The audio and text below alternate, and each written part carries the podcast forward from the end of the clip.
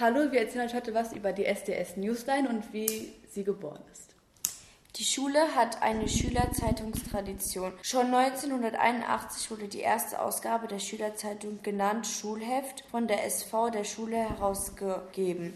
Über einen Zeitraum von zehn Jahren konnten die wechselnden Redaktionsteams die Schüler und Lehrerschaft mit vielen Ausgaben des Schulheftes erfreuen oder auch verärgern. Anfang der 90er Jahre kam die Idee auf, eine Zeitungsredaktion in Form eines Praktikums an der Fachoberschule zu installieren. Die SDS News war geboren.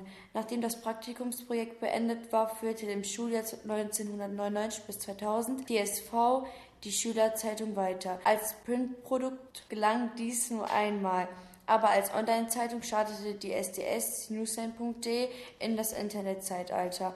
Im Schuljahr 2003-2004 übernahm eine Klasse eine einjährige höhere Berufsfachschule im Rahmen der projektorientierten Fachpraxis die Aufgaben einer Redaktion der Online-Zeitung. Ab dem Schuljahr 2006-2007 startete die Online-Zeitung ein neues Schülerradioprojekt Podcast Ab Schuljahr 2009-2010 werden zusätzlich Videobeiträge produziert und veröffentlicht.